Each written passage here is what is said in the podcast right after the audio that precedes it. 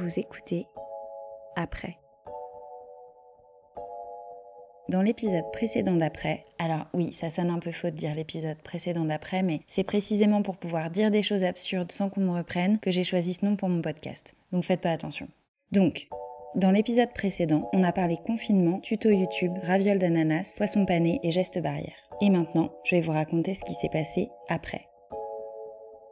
Déjà, ce qui est sûr, c'est que quand on ressort de trois mois de confinement, peu importe où on l'a passé, tout le monde est globalement d'accord pour ne pas avoir envie de recommencer en faisant n'importe quoi.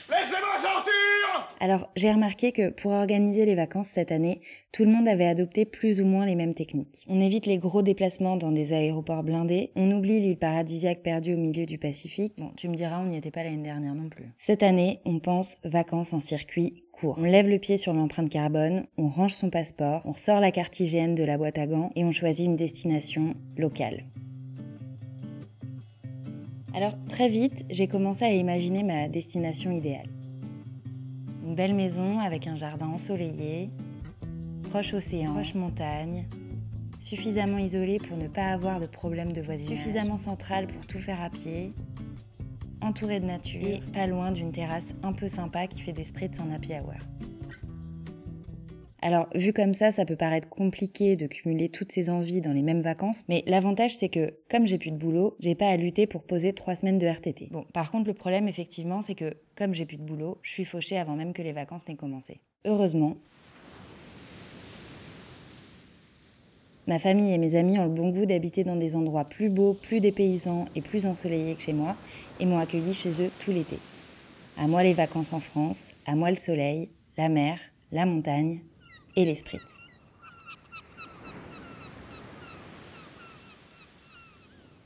Bon, là vous êtes en train de vous dire que le débrief de l'été commence à être un peu long. Et je comprends, parce que dans les débriefs, ce qu'on veut, c'est pas le récit des vacances parfaites. On a Instagram pour ça. Non, le vrai débrief, celui qu'on veut vraiment entendre, c'est le détail des galères, de ce qui n'a pas marché, du moment où tout le monde a pété un câble et où on a crevé en pleine cambrousse avec la voiture de loc, les vraies choses de la vie, quoi. Et bah bougez pas, je vais vous raconter ma dernière semaine de vacances. Cette semaine-là, le thème, c'était retrouvailles en montagne avec mes amis de toute la vie. Donc c'était facile, on se connaît par cœur, on était toutes d'accord sur le programme. Bon, en même temps, ça fait dix ans qu'on part en vacances ensemble, donc on commence à être rodés.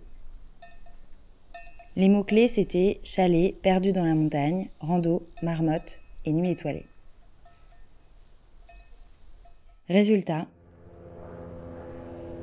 notre chalet était en face d'une nationale et en dessous d'un couloir aérien, facile d'accès donc, lequel chalet était entouré de quatre lampadaires allumés toute la nuit pour regarder les étoiles, bah, comme à Paris. Bon, on est quand même parti en rando histoire de se dégourdir un peu les jambes. La bonne nouvelle, c'est que on a vu des marmottes. Plein de marmottes. La mauvaise, c'est qu'on a abîmé une randonneuse sur quatre dès la première rando. Bâton conseillé, dit donc, et déconseillé aux personnes trop sensibles aux pentes? Une sombre histoire de cailloux instables. Oui, parce que. Vous n'aviez pas dit ça Et évidemment, On est perdu? Non, on n'est pas perdu, mais. ça nous aura permis de vérifier qu'il est possible de se perdre même quand on a la 4G, Google Maps et qu'on maîtrise la langue du pays. Ouais, c'est vrai qu'on l'a pris à l'envers. Ah, on a eu quelques petites surprises météorologiques aussi.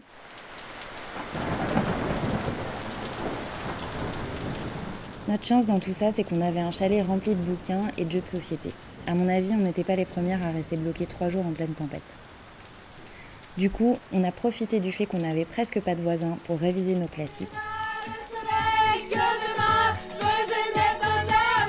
On a bossé notre culture G. Quel chanteur et ancien champion du monde de poker. Comment appelle-t-on les habitants de l'île de Mayotte? Quel animal surnommé El Gringo?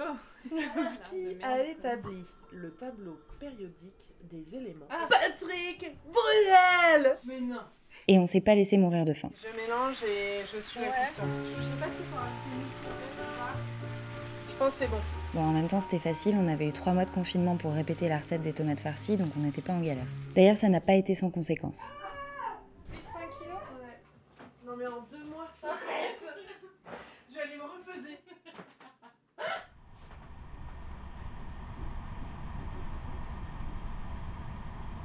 Bon, mais je dois avouer que même si cette dernière semaine était pleine de péripéties, quand je me suis retrouvée en gare de Grenoble dans le train corail qui nous ramenait à Paris, Mesdames et messieurs, nous vous rappelons, vous êtes à bord de l'intercité 100% éco à réservation obligatoire 5756 à destination de Paris-Bercy. j'étais presque nostalgique du couloir aérien et j'avais plus du tout envie de rentrer à la maison. Nous vous rappelons que le port du masque est obligatoire tout au long de votre voyage. Nous vous souhaitons un agréable voyage, prochaine gare d'arrêt, Mâcon. Et puis, comme d'habitude, le blues de fin de vacances a fini par s'estomper, et en y réfléchissant, il s'est quand même passé pas mal de trucs à la rentrée cette année. Beaucoup trop de trucs pour que je vous les raconte dans cet épisode d'ailleurs. Alors pour écouter l'épisode d'après, c'est très simple, tu peux t'abonner à ce podcast, tu peux même mettre des étoiles ou des cœurs pour me dire que t'as hâte de l'écouter.